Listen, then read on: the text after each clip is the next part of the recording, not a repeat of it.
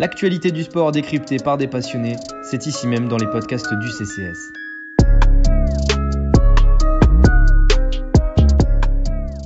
Bonjour à toutes et à tous, bienvenue sur ce nouveau podcast du Café Crème Sport. Aujourd'hui, un podcast spécial tennis pour revenir en détail sur la saison 2020 que nous venons de vivre. Au cours de ce podcast, une partie de la rédaction tennis du Café Crème Sport reviendra sur les joueurs qui ont marqué cette année, sur les principaux événements de, la saison qui en ont fait euh, un, un, beau spectacle, et aussi sur les quelques déceptions et regrets que l'on a pu avoir devant cette saison de tennis. Pour cela, je ne suis évidemment pas seul. Je me suis adjoint les sages paroles, notamment de Ronan. Salut Ronan. Salut Max, salut à tous. Ça va bien? Ça va nickel.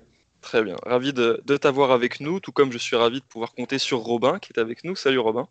Salut Max, salut à tous et à toutes. Également de, ton côté, tout va bien? Tout va bien, tout va très bien, merci. Super. Et JB complète ce, ce super tableau. Salut JB. Salut Max, salut Ronan, salut Robin, bonsoir à tous. Ravi de, vous avoir à mes côtés, ou en tout cas sur mon écran, pour revenir sur cette euh, saison 2020 qui s'est écoulée, qui nous a réservé de nombreuses surprises.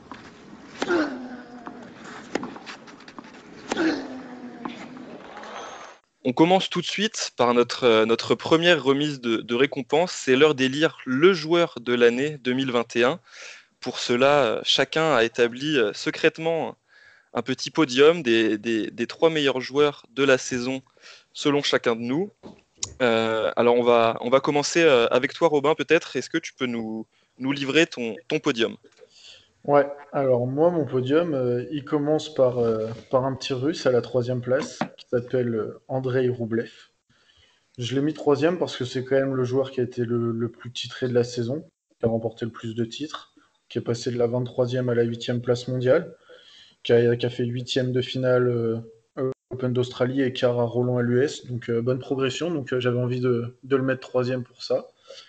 à la deuxième place, j'ai mis Medvedev. Medvedev qui, qui, lui aussi a fini fort la saison en remportant Bercy et, Londres, l'oublions pas, qui fait un 5 sur 5 à Londres qui reste un peu, un peu difficile à Roland premier tour, mais après qui fait demi et huitième dans les autres grands chelems. Donc voilà, et puis euh, mon top 1, c'est euh, l'Autrichien euh, Dominique Thiem, que j'ai trouvé particulièrement solide cette saison. Lui qui avait, qui avait quelques coups de mou la, saison dernière dans certains majeurs. Il avait fait, il avait fait un premier tour à, l'Open d'Australie. Cette année, il fait finale, il perd contre Joko. Il mène quand même 2-7 à 1. Ensuite, à l'US Open, il avait aussi fait premier tour. Donc là, il, est victorieux, il gagne son premier grand chelem. On a senti que cette victoire lui a permis complètement de se, libérer, d'être euh, meilleur dans son tennis. Qu'à Roland où il nous a pas, pas déçu, mais euh, où d'habitude il sortait sur deux finales contre Nadal. Là, il perd en quart contre Schwarzman. Mais j'ai trouvé que cette année, il avait encore passé un cap.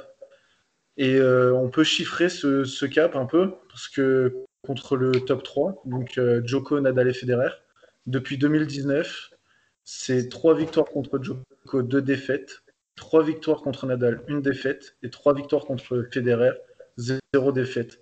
C'est-à-dire qu'il a 75% de victoires contre ces trois joueurs. Ça nous montre à quel point, depuis deux ans, il a progressé et il est, passé à un autre niveau. Et je sens vraiment que cette victoire en Grand Chelem l'a complètement libéré et que maintenant, on a l'impression qu'il n'a plus rien à prouver à personne. C'est bon, c'est fait. Et il va vouloir aller chercher Roland, qui lui tient vraiment à cœur. Mais je trouve vraiment qu'il a passé un cap euh, cette année en devenant vraiment régulier dans, dans tous les tournois et en remportant ce, ce grand championnat. Quelque chose me dit que, que tu n'es pas le seul à, à, prêter toutes ces qualités à, à Dominique Thiem. Euh, Ronan, euh, je vais, je vais, te laisser dérouler ton, ton, podium à ton tour. On reviendra un peu après sur, sur, sur l'Autrichien, après, après ce que vient de dire Robin. Ouais, alors euh, moi au niveau de mon podium, en troisième place, j'ai euh, décidé de mettre en avant Yannick Sinner, le, petit, le petit prodige italien.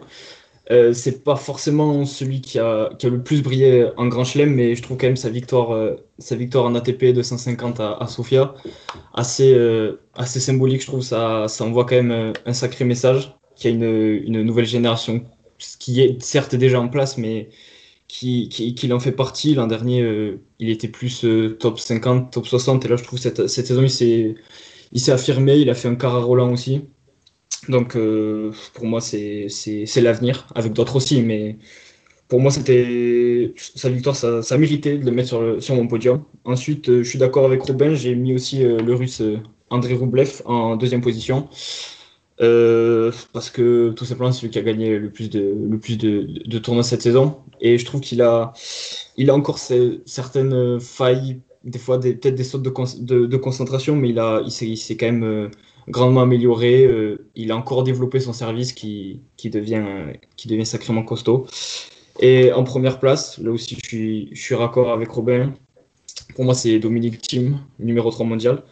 Euh, déjà parce que je trouve que sa victoire à l'US Open, elle est, elle, est assez, euh, elle est assez symbolique, dans le sens où depuis 2010, euh, à part les quatre légendes, que sont Murray, Nadal, Djokovic et Federer, il n'y a que Wawrinka, Silic et lui donc qui ont réussi à, à, à gratter un grand chelem. Et je trouve, pour moi, ça ne sera pas son premier, inévitablement. Et honnêtement, son niveau de jeu sur tous les gros matchs qu'il a, eu, a eu à faire cette année, que ce soit le, le à Roland contre Schwartzmann, la demi en Masters contre Joko, à chaque fois c'était des matchs euh, de, de, haute volée avec euh, énormément d'intensité. Et comme dit, comme dit Robin, c'est vrai qu'il a, je trouve qu'il a vraiment changé de, de, dimension.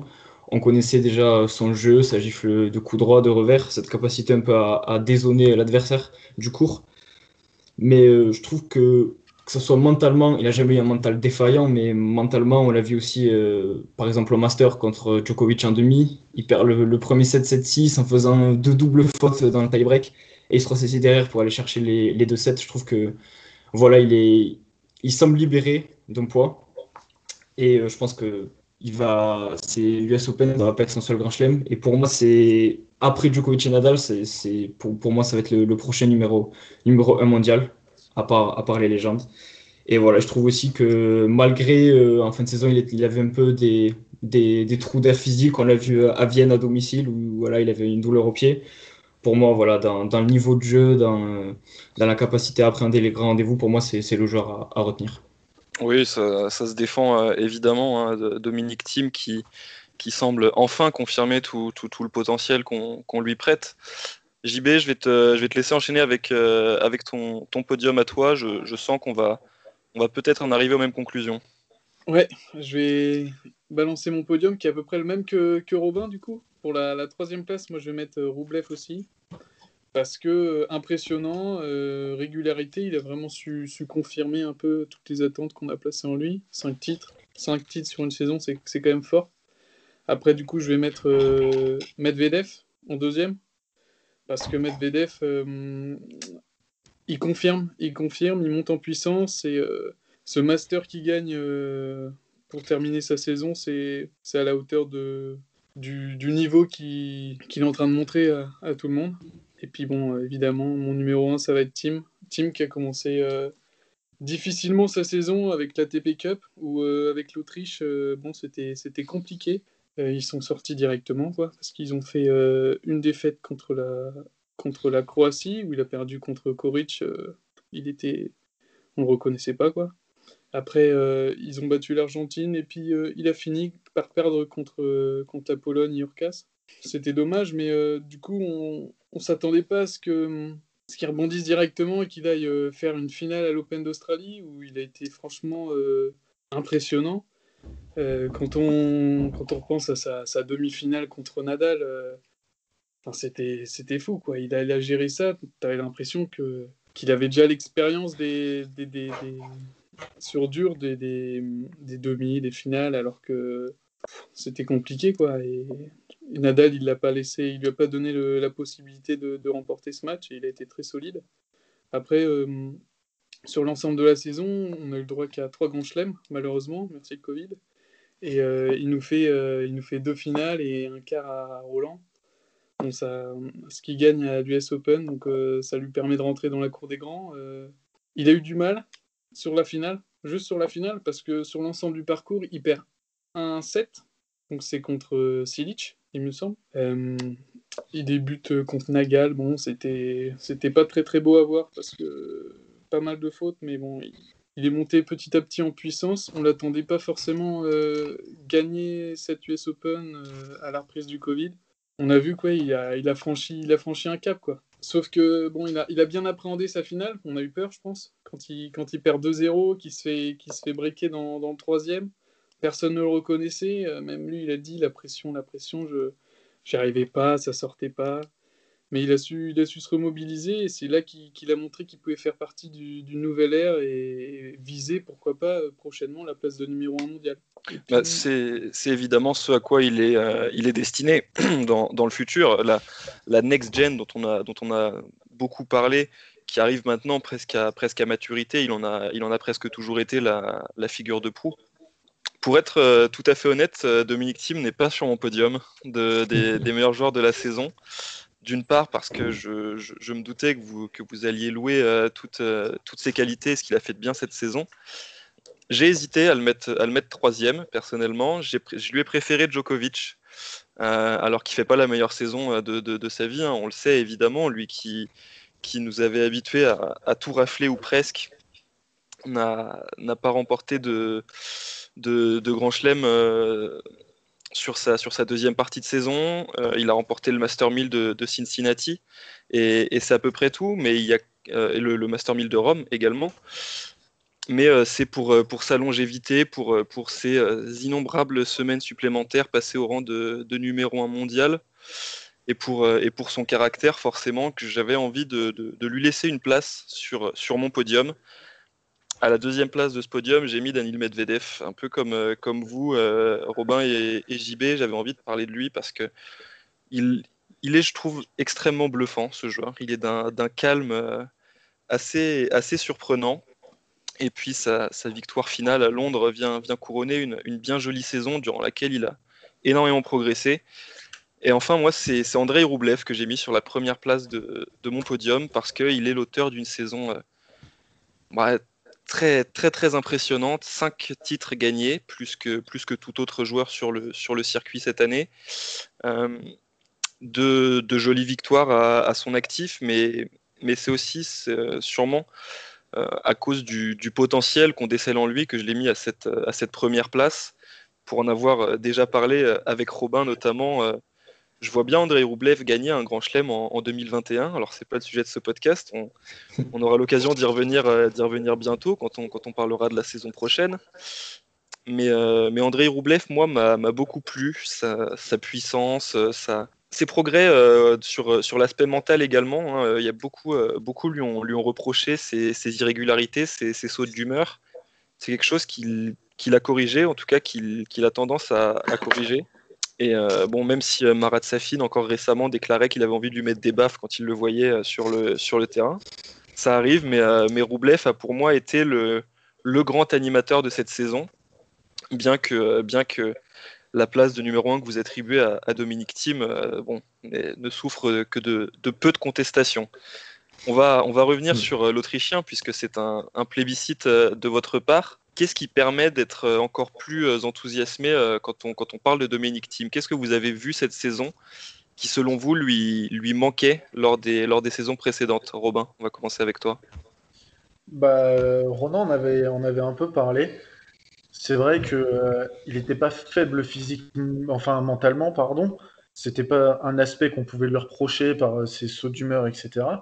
Mais on sent qu'il a passé encore un cap dans le sens où, oui, il a beau être mené comme euh, en, finale de l'US, il est mené 2-7-0, il y a la pression, etc. Il, se pisse dessus, c'est lui qui le dit. Et ben, il arrive à se reconcentrer, à reprendre le pas sur ça et à finalement s'imposer. C'est un peu la même chose au Master contre Joko où il, il, est en tête, il fait les deux doubles fautes, il perd le premier 7-6 alors que normalement il doit le prendre. Bon monde se serait un peu écroulé, mais lui, il repart de l'avant. Et je pense que c'est une facette de son jeu qu'il a encore plus progressé, qui lui a fait passer encore plus un cap. C'est euh, cette mentalité justement à la Nadal et Djoko de ne jamais vouloir perdre un point, perdre un jeu ou ne jamais calculer, toujours vouloir tout gagner. Et je pense que c'est là-dessus qu'il a, pas mal progressé parce que ces gifs de coups droit revers, on les voit depuis euh, de, nombreux temps dans les, euh, les best-of tennis et il continuera à nous régaler là-dessus. Donc je pense que c'est vraiment l'aspect mental sur lequel il a progressé. je, l'ai dit tout à l'heure aussi, je suis d'accord avec euh, l'aspect mental. Pour moi, honnêtement, cette saison, autant euh, sur euh, les dernières saisons, notamment à Roland en finale contre, sur cette finale contre Nadal, on sentait qu'il y avait des points où peut-être il, commençait à se déconcentrer, à, faire enchaîner beaucoup de fautes et tout. Mais cette année, honnêtement, quand, quand on le voit jouer, il, est, il est intouchable. On dirait qu'il y, a, honnêtement, il n'y a rien qui peut l'atteindre. Et euh, il a cette capacité voilà, à se ressaisir. On l'a vu après au Master, il continue à, beaucoup se parler, même il s'énerve, on le voit dans ses gestes, etc. Mais il, arrive à, rester dans sa bulle. Et là aussi, où, j'aimerais appuyer, c'est dans, sa gestion des, points importants. Il n'a jamais non plus été un joueur euh, qui a, passé à côté sur, des, points, importants, mais moi, j'ai le souvenir euh, là de la demi contre Djokovic à Masters où j'ai le souvenir d'un revers une main lâché alors que à, 5-4 ou 5-3 dans le tie-break, il, il, il, ose euh, lâcher tous les chevaux parce que son jeu, son jeu le pousse à ça. C'est un jeu très, très explosif, très agressif. Et je trouve ça bien qu'il ne se mette pas de frein, même, même sur les points importants. Donc je trouve que ouais, c'est ça. Honnêtement, cette saison, il n'y a, y a rien qui peut. Il y avait vraiment rien qui pouvait trop le perturber on va se projeter quand même, on va commencer à se projeter sur, sur, euh, sur 2021. JB, euh, comment Tim peut encore progresser après ce qu'il a montré cette année déjà? Comment, euh, comment est-ce qu'on peut le retrouver avec un, visage encore, encore meilleur l'an prochain? Bah, Là où il peut encore progresser, c'est. J'ai pas encore la réponse, mais là où il peut vraiment nous confirmer et, vraiment rentrer tout en haut, quoi, c'est en gagnant, en gagnant Roland Garros, en, détrônant, en détrônant Nadal. Moi, je pensais vraiment que cette année, sans le Covid, moi, c'était mon favori, donc euh, pourquoi pas l'année prochaine. Euh, cette année, à Roland Garros, il est arrivé vraiment fatigué avec un titre, euh, son premier titre en Grand Chelem, donc émoussé et tout. Il y, a tout qui est retombé parce qu'il avait une pression, il voyait la nouvelle génération arriver. Mais après, dans son jeu, un slice, un slice fabuleux, quoi. Comme, dit Medvedev, c'est le seul slice qui, me pose des problèmes, où j'avais pas beaucoup de solutions, où ça me faisait mal. Et puis au niveau mental, comme, comme on l'a vu au Masters, euh, c'est ce qu'il a fait contre Djokovic, c'est digne des plus grands, quoi. De revenir comme ça, euh, c'était impressionnant. Même Djokovic, je crois qu'il s'en est toujours pas remis, quoi.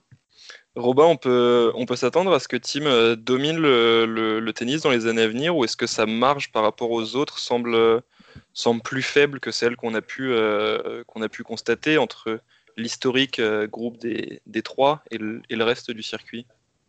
Bah, Honnêtement, avec ce qu'il nous montre euh, aujourd'hui au, au si on prend tout de suite maintenant, c'est incontestable qu'il est largement devant, devant les autres, les, les Zverev, Tsitsipas, même Medvedev, parce que cette année, il a été constant dans, dans les trois tournois du Grand Chelem en faisant, euh, en faisant pardon, en trois constants dans les trois tournois du Grand Chelem, ce qu'il n'avait pas fait avant, parce qu'avant il perdait des fois au premier tour, deuxième tour, donc il a progressé là-dessus.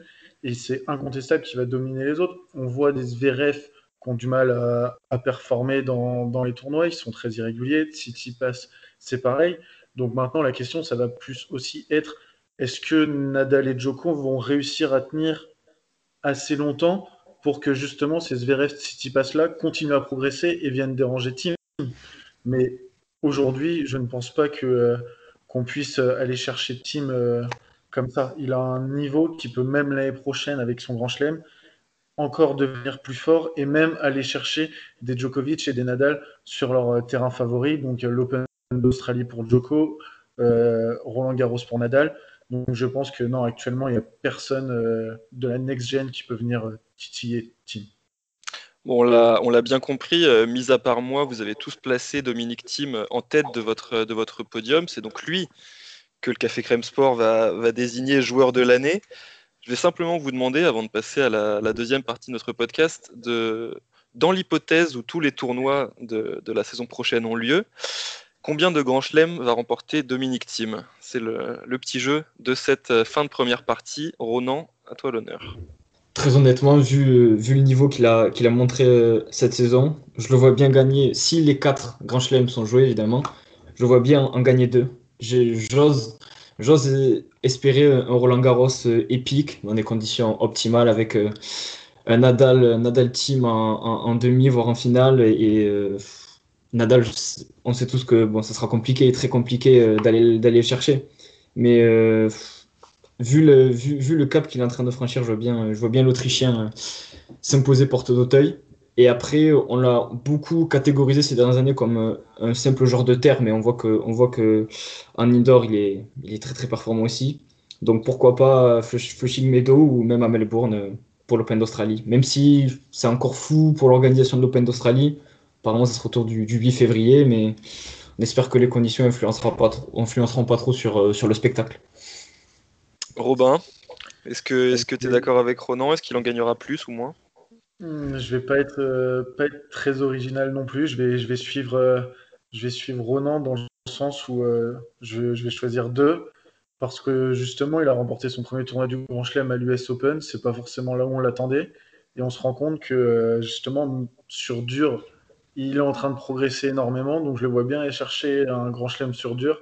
Et oui, j'adorerais le voir gagner euh, Roland Garros. Et je pense qu'il peut le faire si, euh, si toutes les conditions sont réunies et que euh, son tennis est à son meilleur niveau. Ok, très bien. JB pour, pour conclure.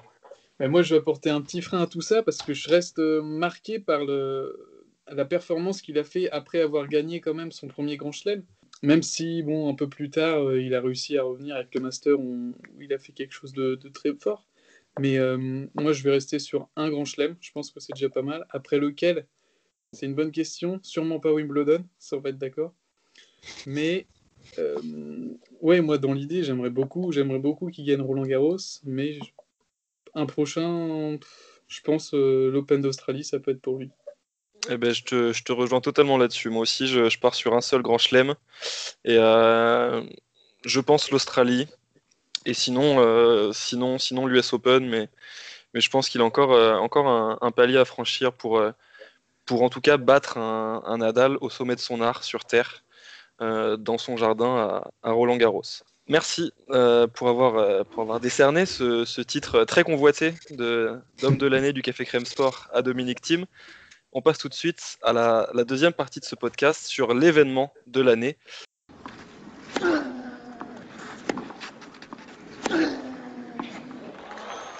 Alors là, je vais euh, vous couper l'herbe sous le pied, je vais vous donner le, mien tout de suite parce qu'on vient d'en parler.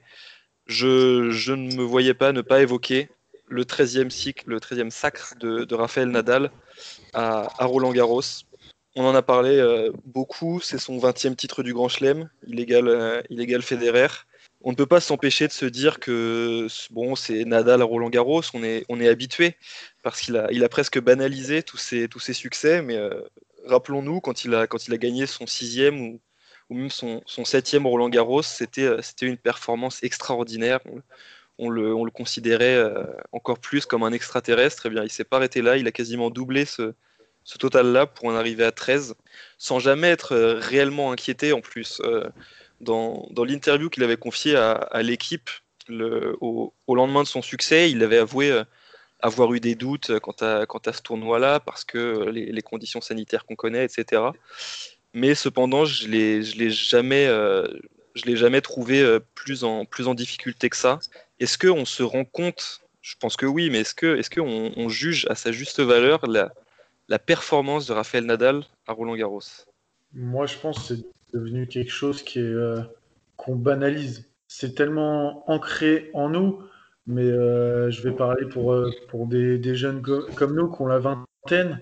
Ça veut dire que depuis qu'on est tout petit, on voit Nadal gagner. Moi, je me souviens, c'est les premiers résultats que je voyais à la télé quand j'étais petit, c'était les Gaodoyo Korea, et depuis ce moment-là, c'est lui qui gagne presque chaque année. Donc en fait, on banalise l'exploit qu'il est en train de faire.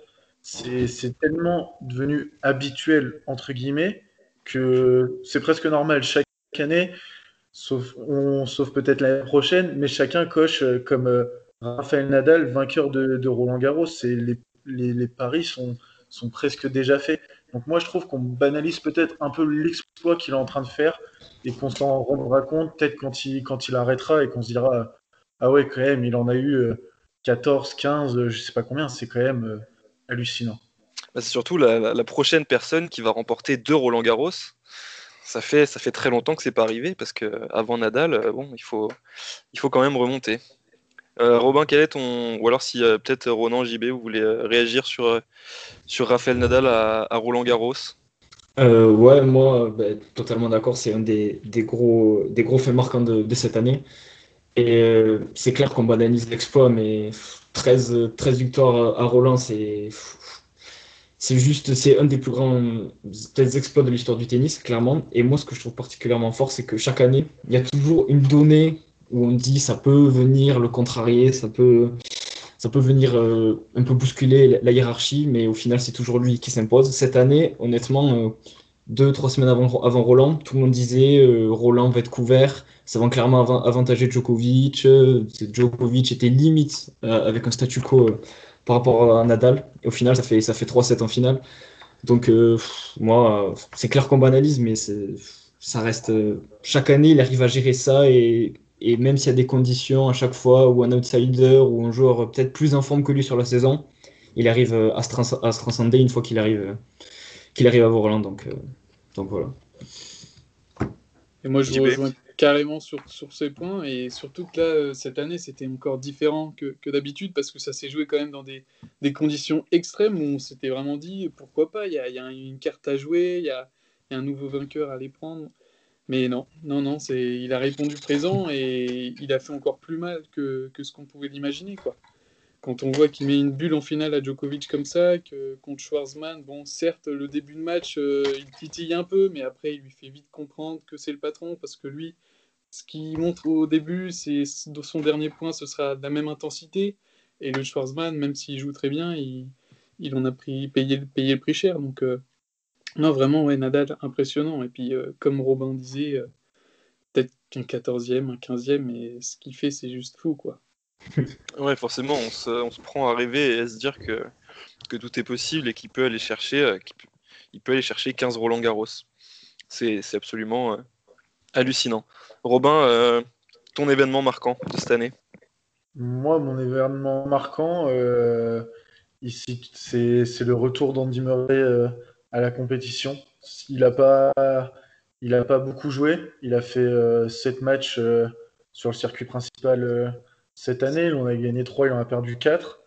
Mais ce que je veux retenir, c'est plus euh, le fait de pouvoir enfin le revoir. C'est, on l'oublie un peu parce que ça fait pas mal d'années qu'il qu'il a du mal avec sa hanche, qu'il a subi plusieurs opérations, qu'il essaye de revenir, que ça lui fait mal. Mais le retrouver sur le terrain à jouer au tennis, qu'il aime, pas l'oublier, qui était avec les, trois autres monstres pendant euh, de nombreuses années, qu'il qui a gagné les JO. Euh, et on a beau ne pas forcément aimer son style de jeu, aimer la personne, je trouve que ça faisait du bien de le revoir et euh, de le sentir ému, de voir tout le public qui était, qui était, enfin, qui était avec lui.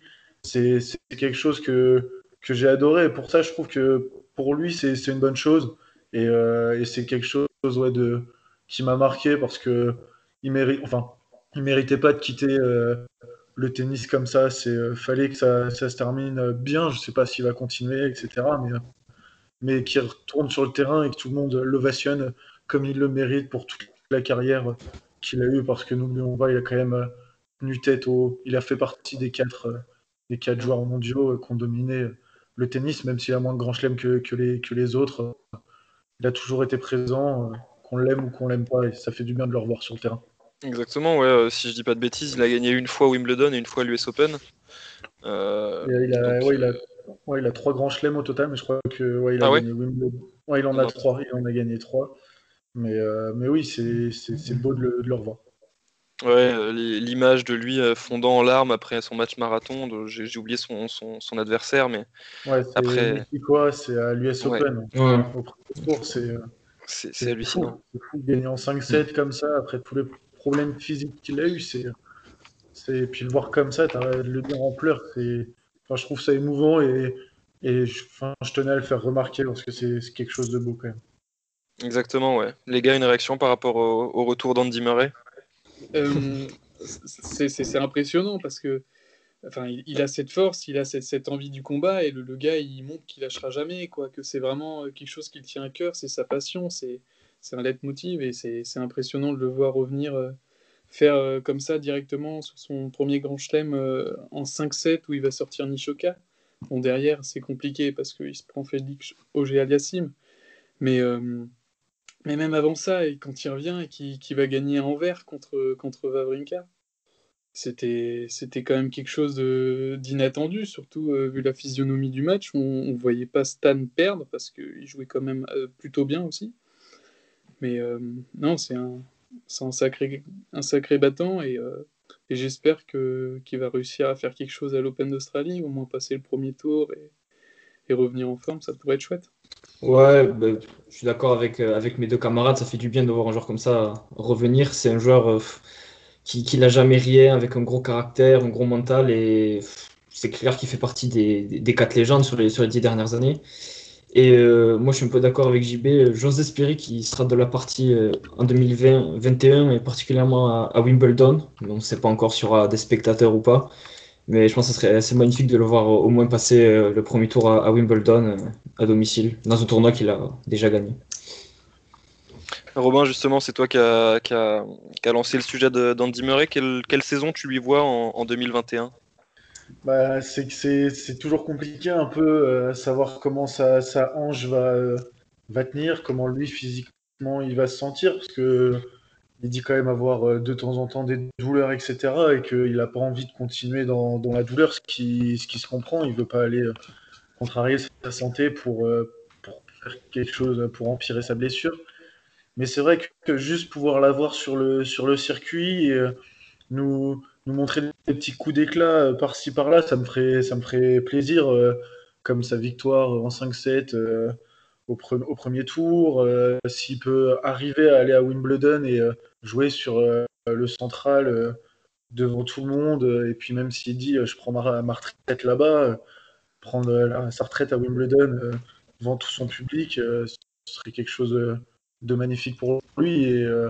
Et, j'espère que Sarange va, va, va, le laisser tranquille et qu'il va pouvoir faire autant de tennis qu'il le souhaite. En tout cas, c'est ce que je veux pour cette saison 2020 pour lui. 21. Ouais, on lui souhaite évidemment parce que c'est un joueur qui, a certes suscité euh, quelques, euh, quelques tensions parce qu'il a, un fort caractère, mais tous les, tous les suiveurs du tennis ne peuvent qu'apprécier sa, présence sur le, circuit, bien évidemment. On enchaîne euh, avec toi, JB, ton événement marquant de l'année. Mais moi, mon événement marquant aussi, c'était aussi le, retour de, de, Murray. Mais sinon, j'ai pensé, parce que moi, j'ai pu loguer Roland Garros, c'est d'avoir joué un Roland Garros dans des conditions extrêmes. Ça, pour moi, c'est quand même un événement assez marquant parce que de le décaler comme ça, euh, fin septembre, début octobre, euh, avec des conditions euh, totalement différentes, ça, ça, a vraiment rebattu les cartes. Enfin, je vais, je, vais, dire ça assez vite parce que Nadal a quand même gagné, mais ça, ça a ouvert. a ouvert la possibilité à d'autres joueurs. On, pensait que Djokovic allait faire quelque chose quelque chose, qu'il allait gagner quoi, Roland Garros. on a vu un Schwarzman sur la continuité de, de Rome. Euh, on, a quand même vu pas mal de choses, et puis avec le toit, ça, ça, a apporté euh, une, nouvelle dimension à, ce grand chelem. Même si tout le monde n'était pas pour le, jouer euh, à cette époque et que ça a été mis comme ça dans, le calendrier de l'ATP, pour moi, c'est vraiment un, événement marquant et j'espère ne pas revivre un Roland Garros à cette période-là quand même. Ouais, non, bien sûr, bien sûr. C'est sûr que même si, euh, même si les conditions euh, particulières ont, rendu cette édition spectaculaire, on, espère que, on espère revoir des, Roland Garros au, mois de juin, bien évidemment. Ronan, tu voulais, euh, est-ce que, ton fait marquant est aussi à propos de Roland Garros? C'était, la, raison de, mon intervention. Ouais, pour revenir sur ce que dit, sur ce que dit JB, je suis d'accord, ça a rebattu pas mal les cartes cette année Porte d'Auteuil. Et moi, mon, fait marquant, c'est l'épopée d'Hugo Gaston à, Roland Garros. Déjà parce que, bon, par pur euh, chauvinisme, le, Toulousain d'origine que je suis euh, a particulièrement apprécié, apprécié de voir un régional euh, performer comme ça. Mais plus sérieusement, honnêtement, voir un joueur arriver à Roland Garros, 200, 239, 239e, il me semble, de mémoire, lors de son premier tour. Et il, arrive à, à, battre au troisième tour Vavrinka, Vavrinka, honnêtement, sur Terre, moi je le voyais aller beaucoup plus loin que ça. Déjà, rien que ça, rien que le fait de battre euh, Vavrinka, Vavrinka est déjà passé un tour aussi.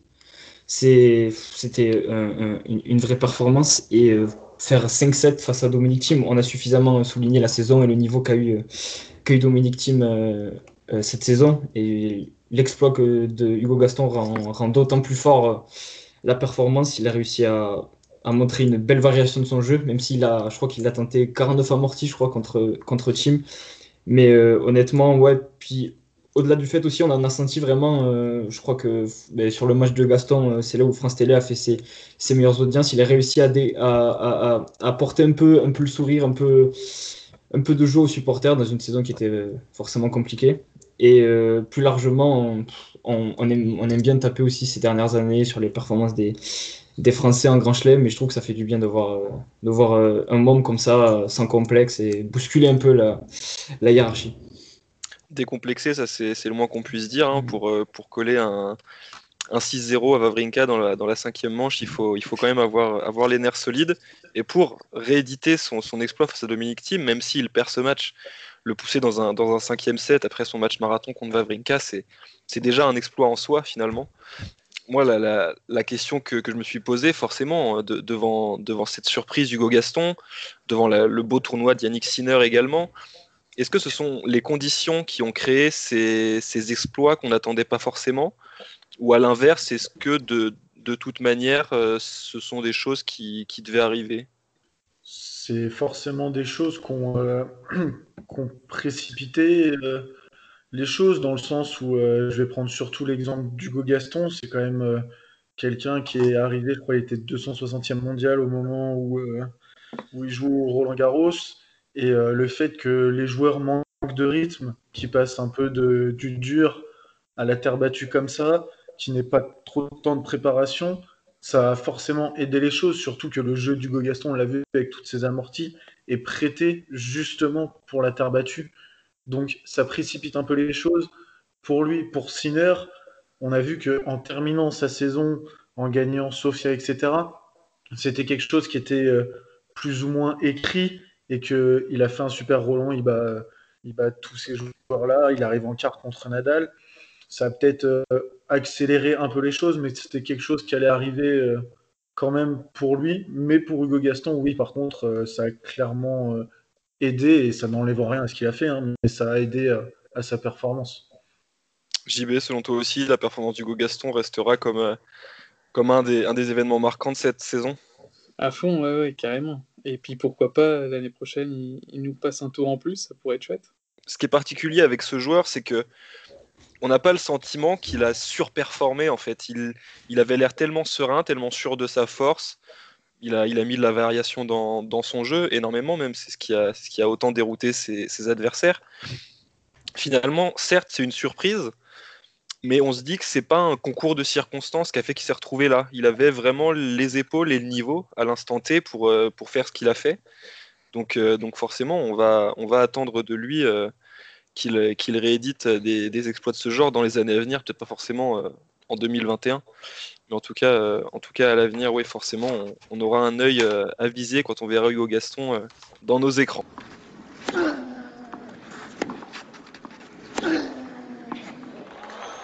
Voilà donc pour ces, beaux moments, ces, jolis événements qui ont marqué la saison. Maintenant, on va passer aux déceptions. Tribunal, ça y est, ça, s'ouvre. Messieurs, quels sont, sont les, joueurs que vous auriez aimé voir à un autre niveau, dirons-nous, qui, vous ont déçu? Ronan, euh, allez, à toi, à toi l'honneur. Euh, moi, au-delà de, parler de la performance d'un joueur, je vais plus parler de la déclaration d'un joueur, euh, en l'occurrence celle de Novak Djokovic, numéro mondial. Ça, ça enlève à rien évidemment l'énorme saison qu'il a faite. Je suis d'accord avec toi qu'il a sa place sur le, podium dans cette saison 2020 mais j'ai trouvé dans, le timing et dans, la façon de, le mettre en avant le fait qu'il soit favorable à passer, euh, les matchs, notamment Grand Chelem surtout, au meilleur des trois manches. Ça a d'ailleurs été de suite tempéré par euh, Alexander Zverev et, Nadal, et moi je suis assez d'accord avec ça. Honnêtement, les, les, on a, il y a un article d'ailleurs qui a été sorti euh, sur ça dans, sur le site du, du CCS. par Robin d'ailleurs. Les 5-7, voilà. passer les matchs euh, en, en, en 3, en, pardon, en 2 7 gagnants, ça enlèverait quelque chose. On aurait pas eu, par exemple, Hugo Gaston, il aurait peut-être pas fait, euh, il aurait peut-être pas tenu autant face à, face à Dominic Thiem. On, ça, perd, ça perd de la saveur sur des matchs aussi comme Tim Schwarzman, sur des matchs à rallonge. Et même si je comprends tout à fait l'argument euh, du fait qu'il faut s'adresser à un nouveau public, que les matchs pour une génération, ils sont peut-être trop longs, c'est difficile à suivre. Mais honnêtement, les 5-7 en Grand Chelem, c'est ce qui rend les gagnants de ces Grands Chelem. C'est ce qui donne toute la, tout, tout, le prestige aux performances. Donc j'ai trouvé cette, cette déclat assez, assez malvenu. Et sinon, pour plus parler de performance en particulier, moi, c'est le duo canadien euh, pour lesquels on avait beaucoup d'attentes en, la saison dernière, euh, en, l'occurrence Denis Chapovalov et, euh, et Félix Auger-Aliassime. Ils m'ont, ils m'ont, ils ont pas. Chapovalov, ça n'est sorti, mais je pense que ça va, ça va être développé, il me semble, sur, pour, après par Robin et JB, mais voilà. Sur les joueurs, c'est, les deux Canadiens qui m'ont le plus déçu. Ouais, exactement. Moi, je ne vais pas euh, m'étendre euh, sur le sujet parce que, comme tu l'as dit, on va, on va en parler. Mais ma déception également, c'était euh, Félix Auger Aliassim que, que j'aimerais voir passer un cap. C'est plus de la frustration de ma part qu'une qu'une déception parce qu'on le sait en plus, c'est un tennisman qui est, qui est, engagé. Alors, dans, dans, une, saison, dans une saison particulière comme celle-ci, bon, il n'a il a pas su saisir sa chance. On pouvait, on pouvait espérer qu'il le fasse. Il n'a pas fait mieux que une demi-finale à, Cologne. Il a perdu en finale. Euh, ouais, c'est ça. Il a fait une finale et une demi-finale à, Cologne sans, jamais, euh, sans jamais gagner. Et ouais, au-delà de ça, j'aurais aimé le voir, le voir passer un cap, mais ça n'a pas été le cas. Euh, reparlons tout d'abord, si vous voulez bien, de, la déclaration de Djokovic qui, voulait, qui aurait aimé voir les, grands chelems passer au, au, meilleur des trois manches. Robin, tu as écrit un article là-dessus, donc, donc on, va te, on va te laisser développer un peu sur le sujet et après euh, JB euh, nous, nous donnera son avis. Ouais, ouais, j'ai écrit un article euh, là-dessus. moi, je suis, enfin, personnellement, je, je, suis, je suis contre et bon nombre de, de, joueurs vont forcément nous suivre, Nadal et Zverev étant les premiers à avoir pris la parole, mais, mais avoir justement ces 5-7 et montrer que les, les grands chelems se, se, jouent en 5-7, ça montre qu'il faut une dimension physique, une dimension mentale de plus pour gagner justement ce genre de tournoi. Et si on les met tous au même niveau euh, de 7 gagnants, il va plus y avoir ça de, se dire qu'ils euh, sont si particuliers. C'est dans ce cas-là un Master 1000, un ATP 250 est aussi difficile entre guillemets à gagner qu'un qu'un grand chelem comme dit Zverev, il le mot pour mot, je vais tous les jours à la salle de muscu pour jouer des matchs en 5-7. Donc si tu enlèves cette dimension physique euh, à des joueurs qui s'entraînent tout le temps pour justement être bons en 5-7, en 3-7, oui, les matchs seront beaucoup plus serrés, seront peut-être plus attractifs, mais ça veut dire qu'on euh, enlève une part de l'entraînement euh, considérable de, tous les joueurs. Donc euh, pour moi, il faut pas, faut pas y toucher. C'est ce qui, ce qui fait la beauté du jeu. On n'aurait jamais eu ce Mahu Snare qui termine à 70-68, des, des euh, Roger Nadal en finale à Wimbledon qui se jouent jusqu'à la tombée de la nuit et qui font qu'on s'en souvient. Je suis pas sûr que si on fait des matchs en 3-7, des finales aussi belles, on s'en souvienne plus tard. Donc pour moi, faut pas y toucher et les joueurs ont l'air en tout cas d'accord avec ça je, rejoins totalement Robin du coup là-dessus. C'est quelque chose, ouais, on n'a pas le droit d'y toucher. C'est, ça qui a fait la, beauté du tennis, la force du tennis. c'est grâce à ça qu'on a des super souvenirs. Est-ce que euh, dans 4 ans, on se souviendra exactement du, team euh, Medvedev euh, au Master qui joue contre 3-7 et d'un côté d'une, grosse finale qu'on a pu voir entre Team et Joko Non, ce sera jamais la même chose. On a la chance de pouvoir vivre des, des matchs où quand c'est en 5-7, comme on l'a pu voir cette année, euh, on voit comment le joueur va, va, gérer au niveau de son mental et comment il peut revenir dans le match, euh, tout ce qui, tout ce qui montre tous les, les autres enjeux qu'il y a autour d'un match. Alors que en 3-7 gagnant, ça peut, ça peut tourner vite et on n'a pas le temps de voir autant de choses que, que là sur la, sur les 5-7 qu'on a de la chance de voir en Grand Chelem. Du coup, pour moi, c'est quelque chose auquel il ne faut, pas toucher. C'est la beauté de ce sport, ça reste dans les, les, bases quoi, du tennis, de, de laisser les, les grands chelems en, 5-7. Ce qui se faisait avant dans certains tournois, c'est de ne jouer que la finale en, en 5-7. Est-ce que ça peut être une tentative de, de conciliation, euh, selon vous, ou, ou définitivement non? il l'avait fait, bah, du coup, c'était pour les Master Mills. Il y avait Ouais. que la finale qui, qui jouait euh, en 5-7. Ça s'est arrêté en, en, 2000, euh, en 2007, je crois. Mais euh, non, je pense pas. Ce serait. euh, Enfin, ça, ça- c'est peut-être être trop traditionnel de vouloir, euh, de pas vouloir y toucher justement. Mais euh, ce serait pas forcément équitable pour tout le monde de se dire bon bah ça on le joue en 3-7, ça on le joue en 5. euh, c'est- pour moi, tu fais tout d'un coup ou, ou rien du tout. C'est soit tu changes tout, mais tu gardes pas la, que la finale, euh, que la finale en 5-7. Enfin, moi, je suis contre après. euh. Mais tiens, on va te, on va te laisser la parole, Robin. Quelle est ta, ta déception de l'année? Bah, euh, Ronan en a parlé un petit peu, et euh, c'est vrai qu'on peut, on peut croire qu'on est un peu dur avec justement cette génération canadienne. On parle beaucoup du coup euh, de cette génération, auquel on attend beaucoup euh, d'avoir des successeurs un peu à Milos Raonic et euh, Pospisil. Mais moi j'ai été déçu parce que justement les deux avaient fait une saison 2019 qui avait été très très bonne. Chapovalov avait euh, notamment atteint euh, la finale du, du Master 1000 euh, de Paris-Bercy, on s'en souvient. Il avait, fait, il avait remporté son premier titre à Stockholm. Et cette année, euh, assez pa- particulière, il faut le dire, il a, il a jamais vraiment réussi à se mettre dans le rythme. Euh, en 250, il fait deux quarts de finale et tout le reste, il perd au premier ou au deuxième tour. Dans les ATP 500, c'est à peu près pareil. Il perd euh, trois fois, euh, deux, trois fois au, au premier tour. Donc il a jamais réussi vraiment à se mettre Il dedans. fait, il fait une, de, une demi-finale à, à Saint-Pétersbourg contre, ça. contre Roublev. il fait deux premiers tours. Ouais. Donc euh, je trouve que c'est décevant. Enfin, je prends les 250 et les 500 parce que oui, on attend beaucoup pour quelqu'un qui est 12e mondial en Grand Chelem et, euh, en Master 1000, mais c'est pour montrer que même dans les plus petits tournois où il est forcément tête de série, il n'a pas tenu cette tête de série et c'est en ça où ça m'a déçu. Et pour revenir sur euh, Aliassim, il avait fait une superbe saison euh, 2019. On le rappelle, il a que, euh, que 20 ans, il est 21e mondial. Mais l'année dernière, il, perd euh, en finale dans, dans trois tournois et il fait une demi-finale de Master 1000. Et cette année, c'est pareil. Il perd euh, dans trois finales à Rotterdam, à Marseille et, euh, et à Cologne. Et il a, il a fait deux premiers tours en Grand Chelem. Donc, on en attend forcément beaucoup d'un joueur quand il réussit une saison. Mais je suis déçu parce que dans le même temps, des jeunes joueurs comme euh, Humbert, Kekmanovic, Ruud, Sinner, qui, sont tous nés entre 98 et 2001, ils ont tous remporté leur premier titre ATP cette année. Aliassim n'en a toujours pas remporté, alors qu'il est mieux classé que tous ses joueurs.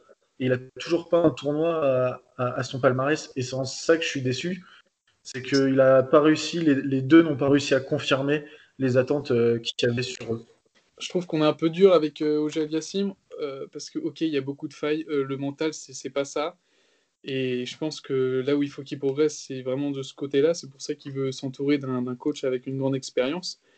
Mais quand on le voit dans le jeu, euh, s'il y a vraiment quelque chose qu'on voit chez très peu de joueurs, la, prise de risque, l'aisance, mais d'un côté, ok, il fait beaucoup de fautes directes, mais euh, on sent que cette année, sur euh, des, des moments clés, euh, il a su élever un peu son niveau. Sur, j'arrive, je vais pas dire sur un match, mais c'est vraiment les moments clés dans, dans un set où, où on l'attendait pas, où on pensait qu'il allait être défaillant. Mais moi, il m'a impressionné sur, à, beaucoup, beaucoup de moments quand il fait des, des super, des gros services. Il s'applique bien. il- en fait, on, on peut pas, on s'attend à, à quelque chose. On est indécis avec lui, quoi.